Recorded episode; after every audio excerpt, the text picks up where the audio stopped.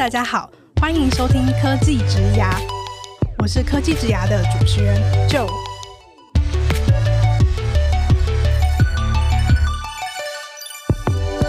科技职涯是由 Cake Resume 制作的广播节目，我们将会邀请在科技、数位等不同领域的工作者来分享他们的职牙故事和个人观点，一起来听听这些精彩的分享吧。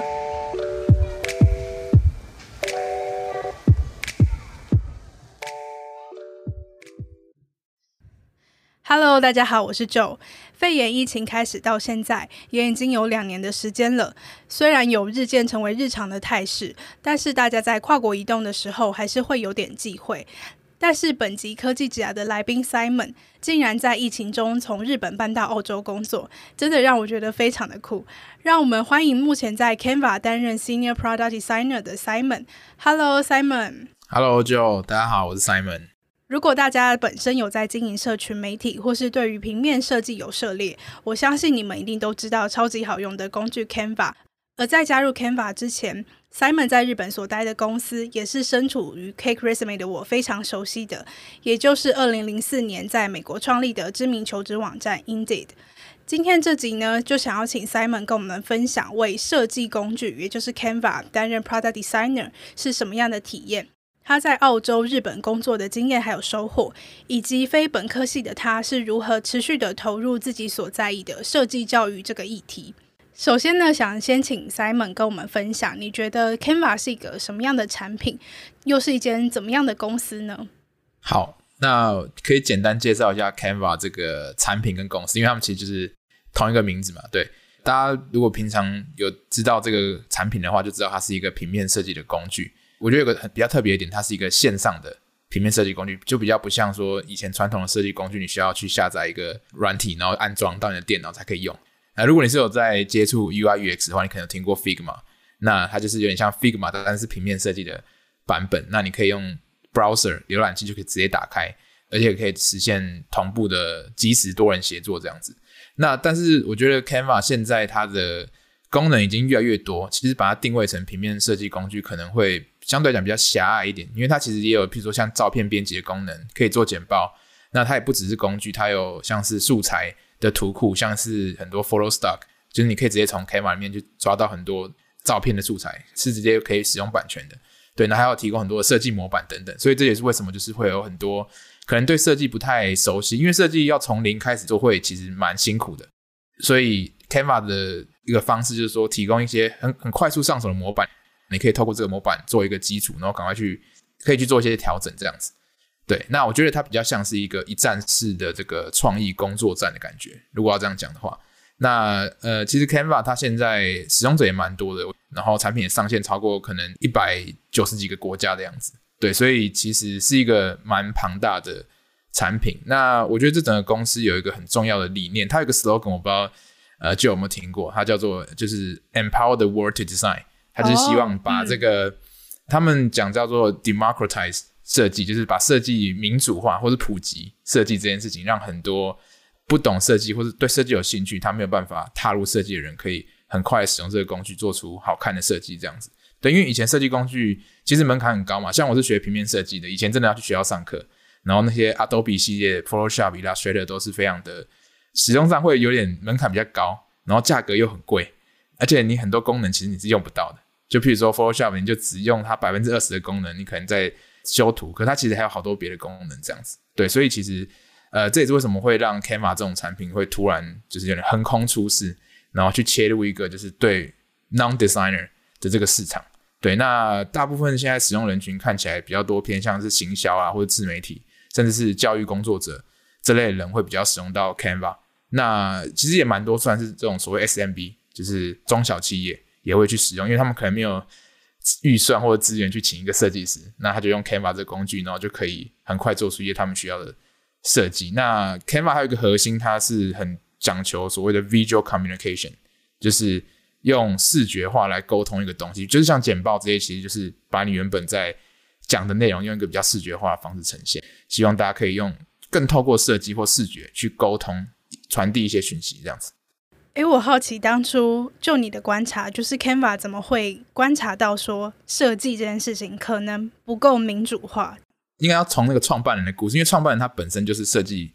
相关的背景，然后他那时候其实就是有想要去教别人设计还是什么的，就发现说其实就是不是一件很容易的事情。然后因为设计它本身就带有很多，就你要入门之前，你可能要先懂一些设计原则啊，什么色彩学啊，就你都还没开始，你就已经。甚至你根本不知道怎么开始这样子，嗯、对，那我觉得可能就是因为这样，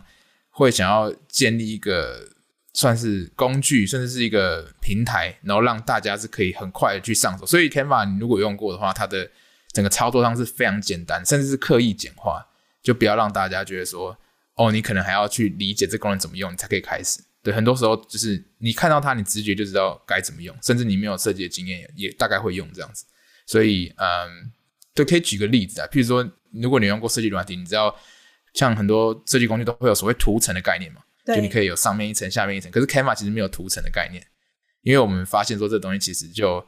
呃，你其实只要把东西移到最上面或移到最下面就好了。对很多人来说，他只关心说这东西是不是有没有被盖住这样。对，可是如果你有图层的话，所有事情就复杂了起来，就还要叠叠来叠去，还要折色片啊什么之类的。对，所以我觉得 Canva 这产品有刻意去做很多的简化来符合使用者的需求，这样子。那你当初是在什么样的契机加入 Canva 的？这个就是说来话长，但是呃，应该说我在去年的时候有注意到 Canva，应该说我以前有听过，但是我并没有花很多的精力去了解这个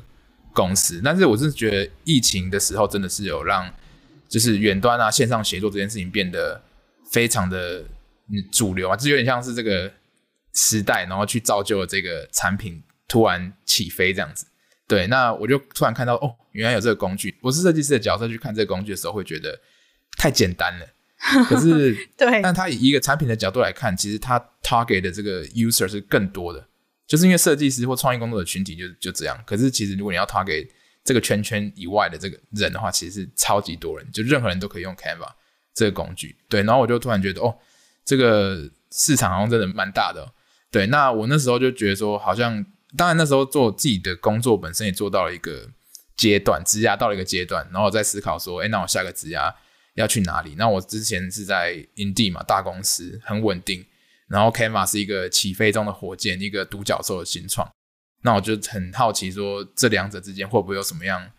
工作上的不同啊？做产品的方式可能会不同，这样子。对，那再来还有就是说，我以前在二零一四年的时候，我就我有去过澳洲打工度假。因为 Canva 是个澳洲公司嘛，那我就一直很好奇，说澳洲工作的职场环境是怎么样子。然后，但是以前在打工的时候，其实英文不好，没有技术能力，所以那时候就很可惜，没有办法留在澳洲。然后我就一直有一种你知道情怀在，就是说我有朝一日 对能不能靠自己的努力回到澳洲的职场，就是做一个正式的工作，而不是只是打工这样子。嗯，对，那就是有一点这种感觉，然后把我推向诶去试试看 Canva 这个。公司这样子，然后再来，当然就是刚刚前面提到，产品本身是一个非常有趣的产品，因为我一直都想要做工具类型的产品，因为以前做求职的东西比较偏向是说，呃，我们怎么样去帮助使用者找到工作，然后它比较偏一个流程式的，就是说，哎，先先搜寻，然后找到职缺，然后就投递，就面试，它是有个线性在的，就线性的流程在。可是工具它其实有各种各式各样可能性，就很多人可以。用各种玩法把你工具玩坏，或者玩到就是一个你可能本来不是期待它这样使用的一个功能这样子，对，所以我就很感兴趣这方面，就是它的所要去投入的设计的思考，或者是说，呃，你要去考量到每个使用者去用你这个功能的时候会怎么样用，其实是很不一样的，复杂度会高蛮多的，所以我就还蛮想要做这件事情。然后加上它除了工具以外，它又是一个设计工具，因为我自己有在做设计教育嘛，那我。我刚好提到说，公司的理念是 empower the world to design。那我自己也是 empower the world to design through education，就是我是也是喜欢教别人设计，嗯、然后我就觉得，哎，这个东西跟我的理念、个人理念是还蛮蛮合的，所以我就想说，呃，我就是觉得，哎呀，这是很很棒的一个机会，然后我真的想试试看这样。对，那时候没有想太多，然后就就想说，哎，试试看。你刚刚提到说，在疫情中，Canva 这个产品也算是在一波的起飞。我蛮好奇，为什么疫情会对这个产品是有帮助的？哦，我觉得，因为它本身它就是一个线上的工具，这一点是非常加分嘛。因为远端协作，像以前在做设计的时候，早期做设计的时候就是很常有这种什么档案传来传去，然后或者说呃档案第一版、第二版、第三版，其实文件也是啊，就是文件是用呃 Microsoft 的 Word 啊、Excel 这种也是下载来下载去那边改一改传回来。对，那其实这个大家都知道很花时间，然后又很容易会产生一些不一致的状况。那我觉得 Canva 当然它要解决到那些最核心的需求，就是说工具本身好用，然后又提供一些素材模板。快速上手之外，我觉得它对于协作这件事情，甚至就是可以在上面直接做沟通嘛。现在大家应该都是用 Google Doc 这种工具，非常的普及。嗯，大家会觉得说，我今天如果还要用一些其他的工具，然后又很复杂不好用，然后又要传来传去，那又不能解决我的问题，还要 hire 一个 designer 来做这件事情，那不如用 Canva，因为它的门槛也比较低嘛，然后它的费用其实相对来讲比较都比便宜非常多。所以我觉得整体的策略上来看的话，的确。在疫情这段时间，就是让大家开始思考说，是不是要转换工具啊，或者是尝试不一样的工具，那这个机会点就出现了。这样。那 Simon，你加入 Canva 到现在，就你的观察，这间公司的开发文化是怎么样的？嗯，其实老实说，产品开发的这个流程，我觉得科技公司都大同小异，不会差太多，因为它其实已经算是一个显学了嘛。什么要做测试啊，然后要 MVP 啊，然后 A/B testing 啊。做使用者研究啊、访谈这种东西，其实对我们来讲都是蛮熟悉的。那只是说，应该这样讲，就是每个团队或者自己的这个小文化，就流程不一样，然后还要看你的产品阶段在哪边。可能有些人在负责的产品，它是一个比较成熟的产品，那他可能就会做比较多的这种很很很小的这个改进啊、迭代。可是像可能有有些人产品是还在比较前面，真的就是还没有出生的产品，那他们可能就会做很多探索型的这种。比如说 workshop 啊，或者说做比较这种愿景式的探索，就是可能设计一个很长，可能三到五年之后这个产品会长怎么样的东西，对，那它就会有所谓流程上的不同，但是基本上我觉得大同小异。那我们一样是会去跟工程师跟 PM 有很密切的合作，就是大家已经知道嘛，就是这个黄金三角。我觉得比较不一样，可能稍微啦，就是以前我的角色的 title 叫做 UX designer，然后我现在是叫 product designer。虽然我觉得做的事情，或是我们所谓的这个期待值是蛮接近的，可是有一个 product 在前面，product designer，那你就代表说你会需要有更多这个产品的思维在里面，包含说商业啊，或者是说产品策略部分啊。那你可能很多时候产品的方向，你是有很大的主导权去定义这个产品应该怎么样走，不只是只有 PM。那以前当设计师可能看状况，有时候有种感觉是可能 PM 都已经定义好目标啊，或者是策略，然后。设计师只是帮忙去满足他的需求，可是，在 Canva 目前感受起来，其实很多时候，呃，PM 跟所谓 Product Designer PD 都是一个就是比较偏 partnership 的感觉。然后再来说，Canva 既然是工具，所以使用者会很用力的使用它。那你会发现说，我们在做事情的时候，那个 quality bar 非常的高，就你其实对于这个 bug 的容忍度其实是很低的，就是一定要做到非常。不太能有 bug，然后还有就是说，你这个东西的所有的操作的细节啊，都要很到位。像呃，有些产品可能就是说，只要使用者完成，比如完成一个注册、购买一个东西就结束，它其实比较不会多那么多互动，它就是按钮、按钮、按钮、表单。可是如果是工具型的话，它就有好多各种各式各样的操作。对，那这个东西我有感受到，我们在找设计师的时候，我我发现每个人的这个所谓设计的 sense 都很好之外，他们对于这种细节或者技术上的理解都还蛮高的。所以在跟工程师讨论的时候还蛮顺畅的，然后工程师也很理解设计，这是一个蛮有趣的点，因为整个设计的文化其实是一个在公司是一个共同语言，就它贯彻了整个 整个公司这样子，所以连工程师都会跟你讨论说，哎，这个 UX 怎么样？然后这个使用者用这可能会觉得不太顺，那你觉得我现在做这样，使用者会不会觉得怎样？我就觉得哇，天哪，这是来到宝藏。很多以前合作的工程师有些可能他不太 care 这些 UX 的东西，但现在的话就每个都非常的 care。然后我就觉得哇，做起来是蛮开心的。当然会有很多算是辩论的，因为大家都懂，反而大家会更多意见、更多想法，就不是只有设计师一个人在做所谓的决策，就有好有坏这样子。对对对。再来就是说，嗯、我们在做的事情就是说，要怎么样让使用者可以更喜欢这个产品，因为这是他们每天在用的东西。如果他们今天觉得不好用，他们很有可能就一走了之这样子。对，所以这个东西就会变成说，我们必须要从每一点的这个设计上的细节。来去赢得使用者的信任。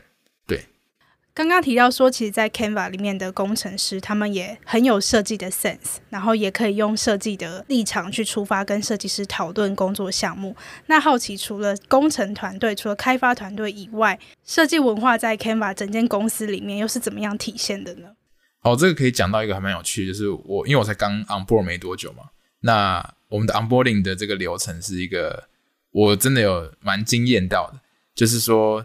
我们除了一般的这个 on board 流程，就是介绍哦组织的架构啊、公司文化啊、公司的价值观啊，甚至一些比较技术面的，说怎么样去呃资安相关的，就是说你今天在使用你的电脑的时候，你不能去分享一些什么档案到公开的地方等等的。对，可是它有几个 session 是非常特别，是所谓的设计的通识课。就你今天不管什么角色，你是工程师，或是你是 HR，或是你是呃其他什么 operation，你都要上这个产品设计的通识课。还有设计原理的通识课，因为刚好我们 on board 那个那个 cohort 就是那那一群人，大概三十几个人，只有我一个设计师，然后其他都不是设计师，对，但他们都还是要上那个我刚刚讲的这些 product design 的基本通识课，呃，还有基本的设计课，就是他会讲说什么色彩怎么样配色啊，或是字体怎么使用啊，然后一个设计里面如果用太多字字体就会非常不一致啊，等等的，就是很基础的。对我来讲就是觉得哎好简单，可是我就觉得其他人在看的时候，他们就会觉得哇。好像很新的东西这样，所以我就觉得，嗯、呃，这个所谓设计的 DNA 在刚开始 on board 的时候就被建立在就是每一个员工身上，对，所以我觉得这个是还蛮有趣的。然后还有就是说，因为我刚刚提到我们公司有个产品是可以做 presentation，可以做简报的。那我们有个新人的作业，就是说每一个人都要用那个简报的工具做三到五页的简报，然后只要有一些场合的时候，你就会拿那个东西来做自我介绍这样子。对，那这样一来就是说，第一。人家可以快速认识你，然后当然还有就是说，你就会使用到那个公司本身的工具，然后你就很熟悉说这工具到底怎么使用。因为很多人可能做某个产品，他可能都不太知道说自己产品到底是怎么被使用，因为有可能他自己不是使用者。对，可是 Canva 的话，就是每一个人都是使用者，公司的每一个人都用过这个产品，对，所以就还蛮有趣的这样。Oh. 我蛮好奇，就你目前的观察，你觉得为什么除了设计产品的人以外，公司也会为每个人的 onboard 都要上设计概论这类的课程安排？为什么会期待每个人都要有设计的 DNA 这件事情？我觉得从我的角度来看，它其实就是让每一个人都更贴近使用者的心理，因为其实不管今天什么角色好了，哦嗯、虽然你有可能不是直接贡献到产品上，可是你也是在协助其他。比如说 HR 可能就是要协助工程师或设计师，呃，就是一般的职员可以好好的做我们的工作嘛。那他也是要了解说我们到底 care 什么。那我觉得有些是直接，有些是间接的啦。简单来说，就是大家都可以把使用者放在心上，知道我们这个产品到底服务的是什么样的对象。我们有个 channel，Slack 上面有个 channel 是可以大家都可以给 feedback。你不一定要是开发人，你可能是随便一个角色，你你今天对产品有想法，你就可以去那边给一些 feedback，甚至是你可以跳到某一个开发团队的。呃，小群组里面直接说，我现在在用这个的功能，然后我觉得这里怪怪，这是不是已知的一个问题，还是说，呃，我们之后可以做一些改善什么的？就每个人都可以去提一些东西，所以我觉得这是让大家有一个最基本、最基本，一定要知道说设计到底是怎么回事，然后为什么我们会有这个产品，那谁在我们的产品这样子？对，嗯，刚刚既然提到了 onboarding，也想问问，因为 Simon 也才刚加入 Canva 一阵子嘛，那招募过程对你来说应该都还是。很深刻的体验，就想问问说，Canva 的招募流程，你觉得有什么样特别的地方？嗯，招募流程的话，我觉得首先 Canva 我觉得做的蛮好一点，这也是为什么会吸引我去投履历的点，就是说它有一个很完整的这个我们叫 Career Page，就招募的页面，那它里面就把所有的这个公司的文化、价值观啊、组织架构啊、不同职能的专注的东西是什么，都写得非常的清楚。所以你在看这些职缺的时候，其实你就很清楚知道说，诶，你大概会有什么样的期待值，然后你加入之后，你大概也可以想象说，你会做什么样的事情，这样子。我觉得这是第一点做的蛮好的。那再来，我觉得后面的招募流程，一般设计师的面试跟 Canva 的设计师面试其实没有差到太多，也是会有呃所谓的这种 take on exercise，就是说可能他出一个作业，然后你可能花一个礼拜去把它做完，然后你可能要做一个。简报跟团队做一个简报这样子，然后也会有这个所谓的 portfolio review，就是设计师最重要就是要作品集嘛，然后你就要去解释说你之前做过的专案啊什么的，也会有一个所谓的 career interview，它其实就是像很多人会常被问到这种所谓的 behavior question，就是问一些假设性问题，或者说你如果今天跟谁有冲突的话，你会怎么做？然后或者说今天如果谁不同意你的东西，那你会去怎么样去处理这个问题？那你平常都跟你的团队伙伴怎么合作之类的？其实我觉得面试的这个过程大同小异。那我觉得比较特别的是他们的这个招募的人员 recruiter，他们是专门是有一个找设计的 recruiter，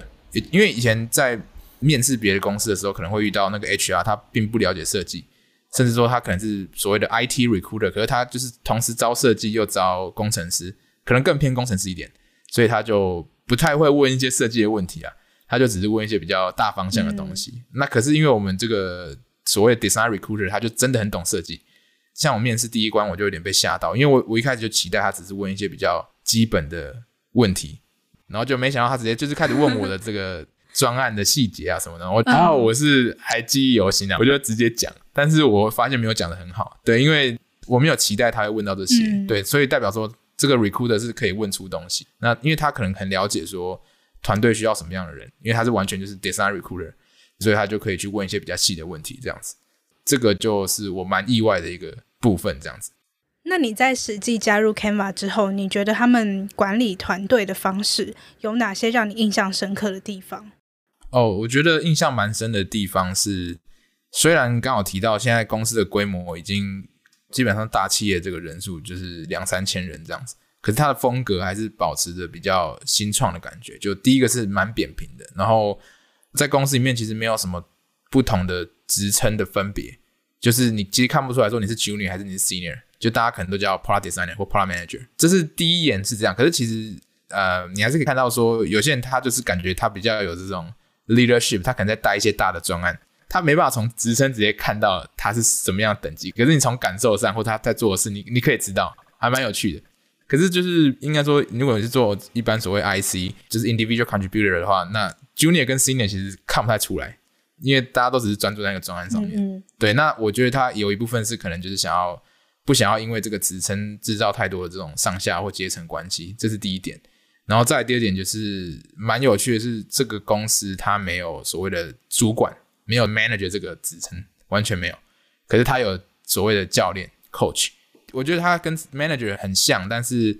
有一点不一样。他还是会为你的这个个人的成长或者你的职涯的。规划做负责，也可以帮你做一些 review 之类的。可是他比较不像 manager，是可能会一直盯着你。我们的讲法说，他是希望可以 empower 下面的人做出超出他原本这个职位的事情，然后让他当然会有一些困难可以帮他排除等等的。对，像我自己的情况，我现在在澳洲学理嘛，那我的 coach 他现在已经回到纽西兰，他是纽西兰人，所以他根本就不住在澳洲。然后在他跟我 team 也不一样，他不是我们 team 的，所以他就是。不像说你的直属主管会跟你同个团队，没有，有可能是我的职位的关系，可能我被期待就是我要自己一个人能够处理很多事情。那这个 coach 他比较多的是可以去帮我理解公司的脉络，去帮我排除一些障碍，甚至在比较算是比较 high level 的这种脉络下给你一些建议。对，所以我觉得感受上很不一样，就是你还是很自主、自主管理，没有一个人会坐在你旁边去看你到底在做什么，你也不用跟他回报进度。当然你要分享是完全 OK，可是。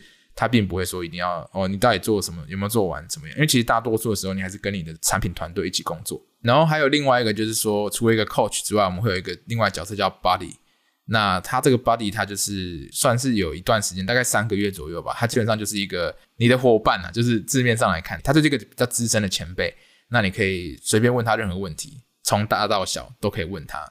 他的主要的任务就是帮助你快速的上手你的工作。然后跟也是一样排除你的障碍，可能你今天不知道干嘛，或者说有个问题不知道问谁，因为他通常会在公司比较久一点，所以他就会知道说有什么问题去找谁这样子。对，所以我觉得这也是一个蛮好的帮助，算是新人来讲不会太焦虑，有至少两个人可以依靠，你不会说 就是你进来就是所有都要靠自己这样子。对，然后还有一个比较有趣，它这不算是管理，可是它算是一个澳洲职场上文化，我觉得还蛮特别的。嗯，也不能说是澳洲啦，可能是这个公司特别，他就做一个性向测验，你会跟你主管各做一个性向测验，然后你们会去做比对，包含说你们喜欢的沟通方式啊，或是你们喜欢的给建议的方式啊。对，像我跟我的这个 coach 测出来就两个性格完全不一样，就是他可能是更感性，然后喜欢天马行空，那我可能更有逻辑，更有组织架构。对，可是我们就会说，哎，这是一个互补，还不错，这样子就是蛮有趣的。一开始就会那个系统是可以把你两个的结果给比对出来，很有趣就，对。然后你就会知道说，哦，原来我们两个是多么的不一样。这样也可以在一开始就先设定好一个期待值吧，就不会说到后面发现说，哎，为什么我讲这个你都不听？原来是你本质上个性就完全不是这样子，你本来就不喜欢这种工作方式。对，就是有可能会这样嘛，所以这就还蛮蛮好的。那么整体来说，你觉得？澳洲的公司，或者是说 Canva 这间公司的工作文化有什么特别的地方吗？我觉得整体上来讲，讨论的风气很强，这样子。然后公司本身，我觉得这个我不确定是不是澳洲文化，但是公司本身是还蛮正能量。我们有一个，就是有个文化，说鼓励大家彼此去称赞或是表扬，就是谁做的好的话，我们就要去感谢他。我们甚至有个那个 Slack 的频道，就是 Kudos，然后就大家会说感谢谁谁谁做什么事情，帮助我解决什么问题、oh, 困难，嗯，什么的。然后它很酷，是它有连接到公司的系统。我刚刚我不知道有没有提到，就是我们公司有可能有六大 value 价值观。那你有时候你在留这个赞美啊或者表扬的时候，呃，它就会连到做这件事情去符合到哪一个公司的价值观，这样子，在系统里面都会去看到这样子，所以。就代表说，哎，这些我们的同事都有在实践公司的这个价值，这样子。对，这个是比较有趣的地方。然后，嗯，其他的话比较偏向是，因为我现在蛮有趣的，就是我们团队里面十几个人，就只有我一个亚洲人，然后也是唯一的非英文母语的人。其他的话可能有，嗯，澳洲人、纽西兰，对，还有英国人这样子。就是变成是说，你可能要去习惯大家沟通的方式，然后可能要习惯这种所谓的 small talk。像很多人虽然不是澳洲人。但他们来到澳洲之后会学很多澳洲的这个算是 slang，他们的一些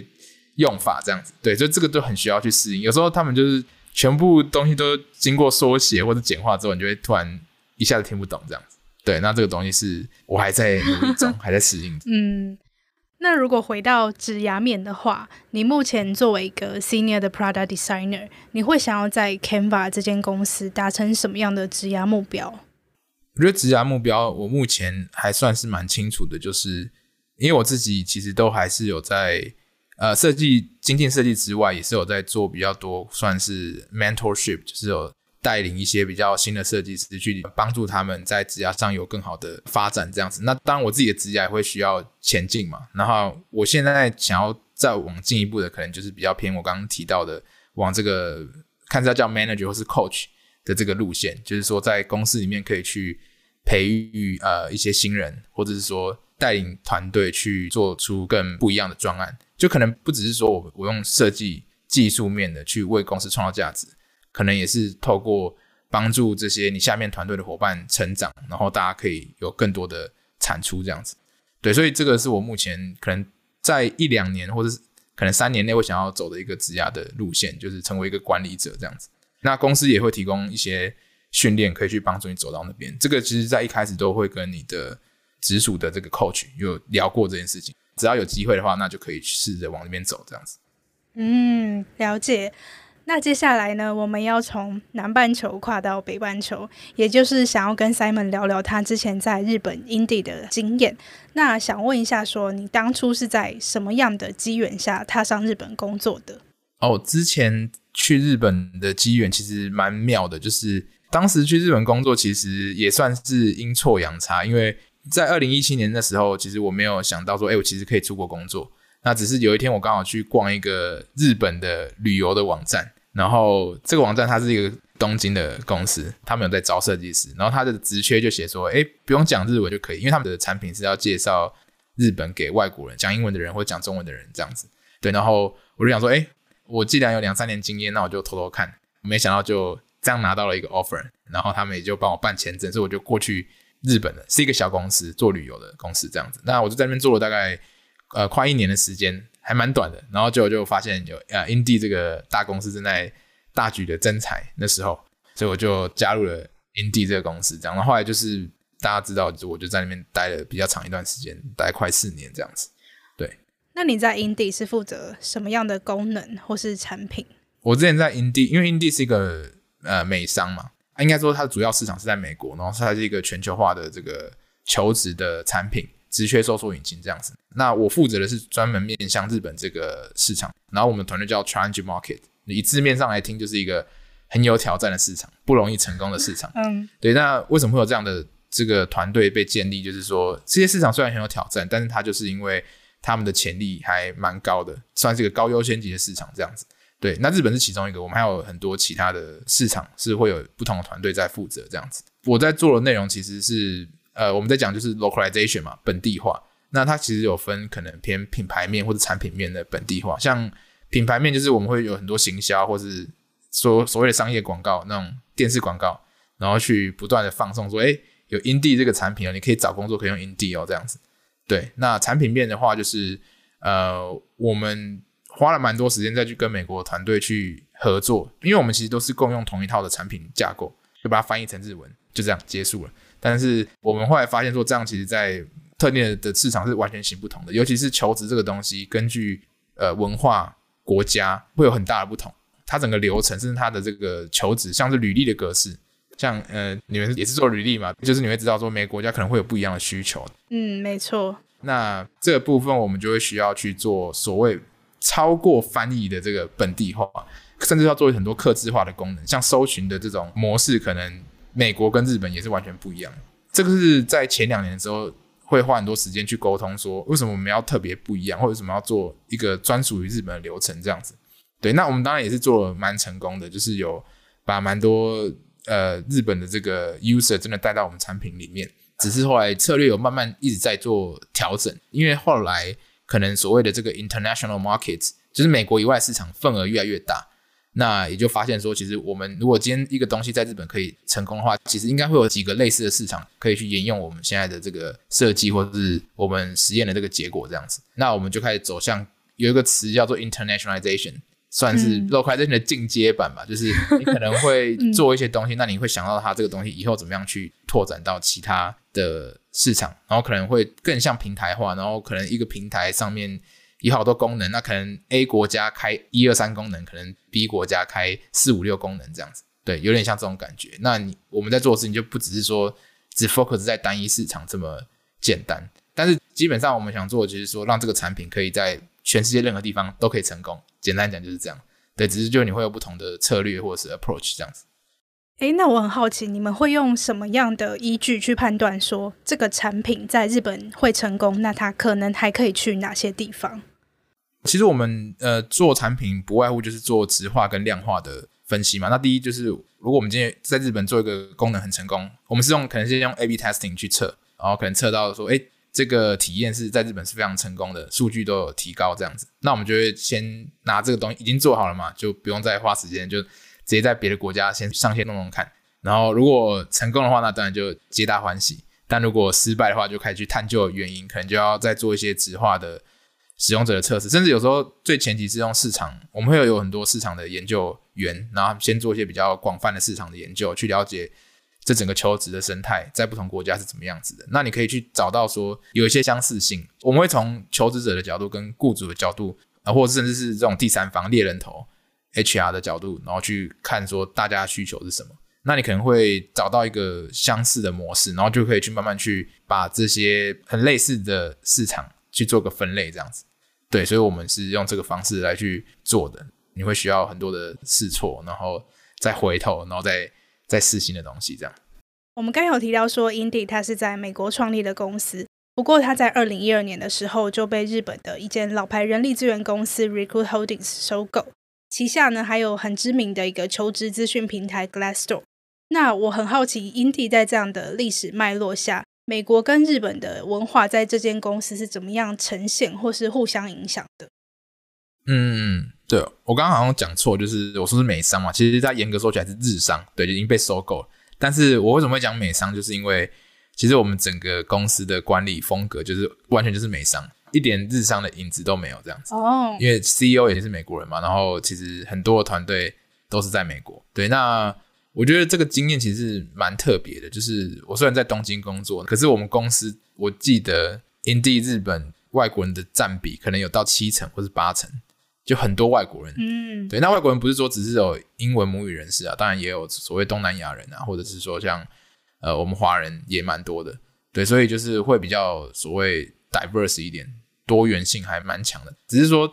他刚好会有一个还不错的平衡，就是因为一般的美式工作风格就是可能太直接、太开放，可是我们现在又在亚洲，像我们可能就是做比较多，说比较少，甚至日本人就是比较少去做很多很激烈的表达等等的，所以就刚好取得一个蛮好的平衡这样子。但是说整个公司的文化就是这种美商的，就是直接开放沟通，或者是说这种尊重、包容，就是多元这种风气都还是在的。对，所以我觉得。我自己体会上是蛮好，就不会说，嗯，你好像一定要去迎合这个某一种工作文化的特性。其实就是在团队里面，你会觉得说，你还是可以很做自己。那 Simon 目前的职涯从台湾到 Indeed 是一间在日本，但是美商文化非常强烈的公司，然后现在又加入了澳洲当地的 Canva。那我蛮好奇，这样子跨文化或是跨国的经验，对于你作为一位设计师的角色有什么样的帮助？对，我觉得设计师这个角色，他最常接触的东西就是人。除了设计工具之外，你就是最常要跟人讲话，做很多的沟通。所以我觉得，在接触不同文化，其实对沟通这件事情，或是对人的理解，其实有蛮大的帮助。那加上我现在做的产品，跟以前做的产品都是一个国际级的产品，所以你在做设计的时候，其实你不太能去想说，我就只做单一的市场或者单一的文化。你要想到的是这个东西怎么样让大众所接受。所以我觉得这多少还是对我的算是思维或是心态上有蛮大的帮助。其实就是更开放、更 open-minded。你不会觉得说我现在设计一个东西，我就是它只能这样，但它其实有更多的可能性。这样子，对啊，我觉得这个可能是一个比较核心的思维上的转变，这会影响到你可能工作的方式啊、沟通的方式，甚至是说你今天遇到一个不同声音的时候，你怎么样去理解或者吸收。对，以前你可能就会。如果还在台湾，你可能就用台湾人的思维去理解说，哦，他可能在抱怨我的设计或者怎么样。可你现在的话，你可能会去再多一层的思考说，哦，他今天是不同的文化背景，也许他根本没有恶意，他只是比较直接，因为他文化脉络不一样。那你是不是可以再多去问几次，或者说多聊几次，说不定你就会有一个不同的结果。对，所以我觉得对我的心态上是更开放的。那么最后呢，想要跟 Simon 聊聊下班后的你。也就是从做设计的人转换到输出与交流设计的角色。一刚开始呢，想先请你跟我们介绍你创立的这个 publication AAPD as a Product Designer 是怎么样的 publication 呢？它现在其实可能已经不只是一个 publication，但当然它早期的时候，它是先从 Medium 这个写作平台开始的。对，那那时候其实我自己有在写文章，然后发现社群就是 UX 的社群，还蛮多人也在写文章的。所以一开始是比较专注在所谓的这个内容的创作分享，然后邀请一些作者来参与到这个 AAPD 的这个 publication。我们也累积了蛮多的读者啦，跟作者。现在应该有可能有五百篇以上的文章在这个平台上，就是都是产品设计啊、UI UX，然后设计职涯相关的文章这样子。对，那可能就也知道，就是我这几年都有在陆续在开课嘛，对，然后有在做一些线上的课程教育。所以我其实对 AAPD 现在这个名称的定位，其实更像一个教育的品牌。那可能内容的创作或是内容的分享，它是某一种形式。可能你做教学，或者说甚至做一些 mentorship，这都是不同的方式。那我觉得目的其实都是去分享，就是我们这些人可能有做过一些不同的事情，或者走过一些歪路，那我们就把这些经验给分享出来，然后让可能正在学习，甚至说还不是很确定是不是要做这件事情，然后他想要踏入这个领域的人，可以有一些启发，这样子。对，所以我觉得。总归来讲，都是偏向在做教育这件事情，那只是它的这个形式或者载体不太一样，这样子。那你自己在经营 AAPD 的过程，后来也刚刚有提到说有在线上开课，你自己从其他人身上获得的又是什么？其实我觉得我从最早开始写文章到后来开课，其实我的初衷都是蛮类似的，就是分享这件事情。一开始分享蛮单纯的，就是记录自己。做过的事情，然后想说以后比较不会忘记，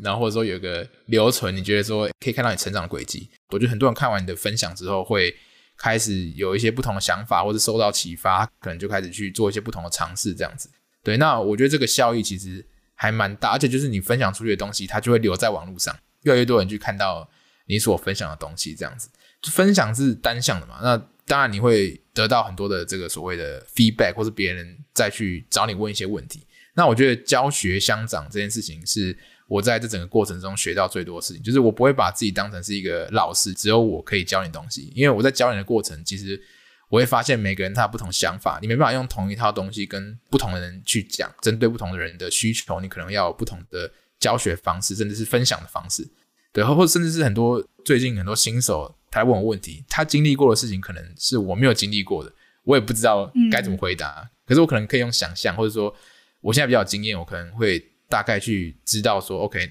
遇到这种情况，如果现在的我会怎么解决？因为我有做分享，所以我才有办法去接触到很多不同的人，他们来问我这些五花八门的问题，然后我才知道说，哦，原来现在这个职场或者说现在正在找工作这群人，他们现在究竟遇到的困难是什么？当然，我觉得教学还有另外一个重点是说，你在做知识转化的时候，你必须要一直重复去厘清，说这个知识的本质是什么，它的核心到底是什么。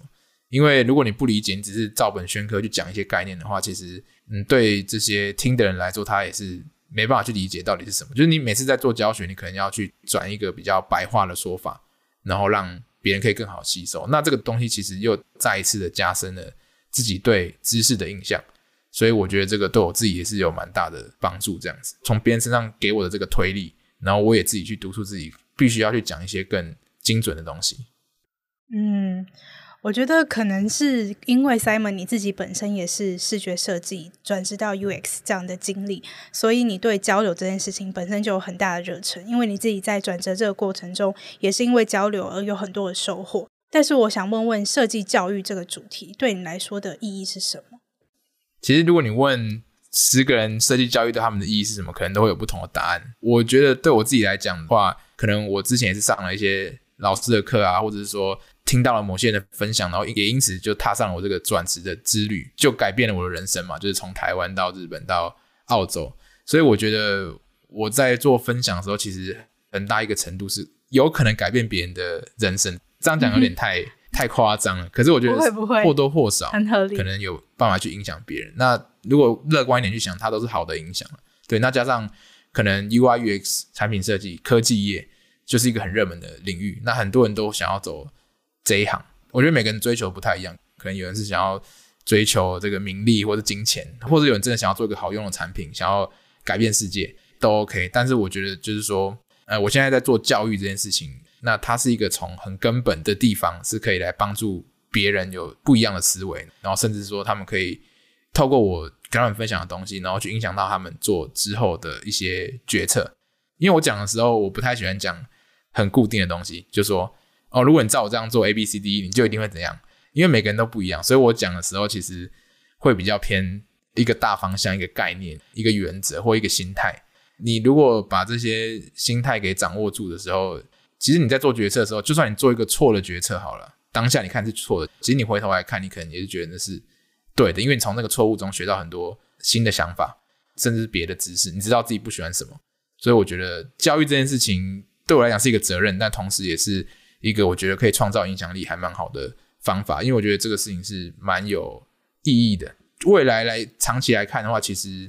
嗯还是一样会想要多做一些课程。这是第一个，然后再来就是说，当时在教了这些可能新手嘛，他们进入职场之后，他们也慢慢的在职场中找到一个自己的位置。那可是很多人在职场中会卡关嘛，像我可能做三五年的时候也是有点卡关，不知道自己下一步是什么。所以我觉得我想做的可能也是说，可以陪伴这些人，提供一些就是长期职涯上面的协助，然后甚至是说，他们身为一个设计师的角色，怎么样在组织里面产生影响力？因为设计师在工作的场合里面，大多数时候都是小众。会比较少，可能工程师会更多一点。嗯，你要怎么样在没有很多同才的情况下，可以发挥影响力，而且是透过设计的方法，那这个可能会需要一些引导或者是技巧这样子。对，那在更远一点的目标，就是说，可能美国或是说欧美国家在做这个产品设计是已经很成熟了，可是台湾就是我们自己有自己的一个方法。那但是可能这个东西并不是说大家觉得喜欢，或者是说觉得是最好的方法。哦，甚至是说他们会觉得说，这现在的工作方式是没有办法让他们实践他们理想等等的。那我觉得我想做也另外一点是说，把这些国外的经验给带回来。那可能大家做一些调整，去适应这个本土的市场。可是整体产业的成熟度可以透过我做教育这件事情，让很多人进到产业，然后开始慢慢的去往上影响。就是有点 bottom up 去影响到所谓整个组织。这可能五五到十年之后啊，或是更久之后这样子。嗯、对对对。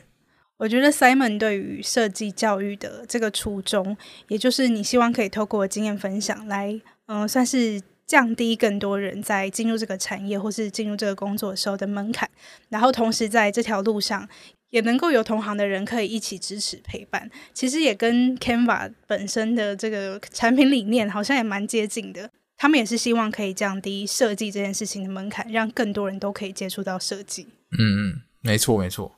好的，那我们今天的访谈就到这边，谢谢 Simon 的分享，很开心今天有机会可以邀请 Simon 跟我们分享他在日本 Indeed 还有在澳洲 Canva 的经验，尤其是在 Canva 作为一位产品设计师，在里面有什么样感受比较特别的地方，还有 Canva 如何看重设计文化等等，以及 Simon 在下班之后如何持续的经营他自己很在意的设计教育的议题，也跟 Canva 一样，希望可以把设计普及到更多的人。同时，也让设计师的角色可以在这个职涯上有更多的互助的机会。那我们今天的访谈就到这边，谢谢 Simon 的分享。谢谢，就非常开心可以来科技职涯跟大家分享我的经验。那如果你对于产品设计这个领域有好奇的话，其实我自己有在经营一个 Podcast 节目，叫做 No Shortcuts，没有快捷键。那这个节目其实就是。应该说，我们设计师很常使用快捷键来完成我们的工作嘛。那我们觉得说，人生其实很少有快捷键这个选项。对，你就是真的要走过那段路，才可以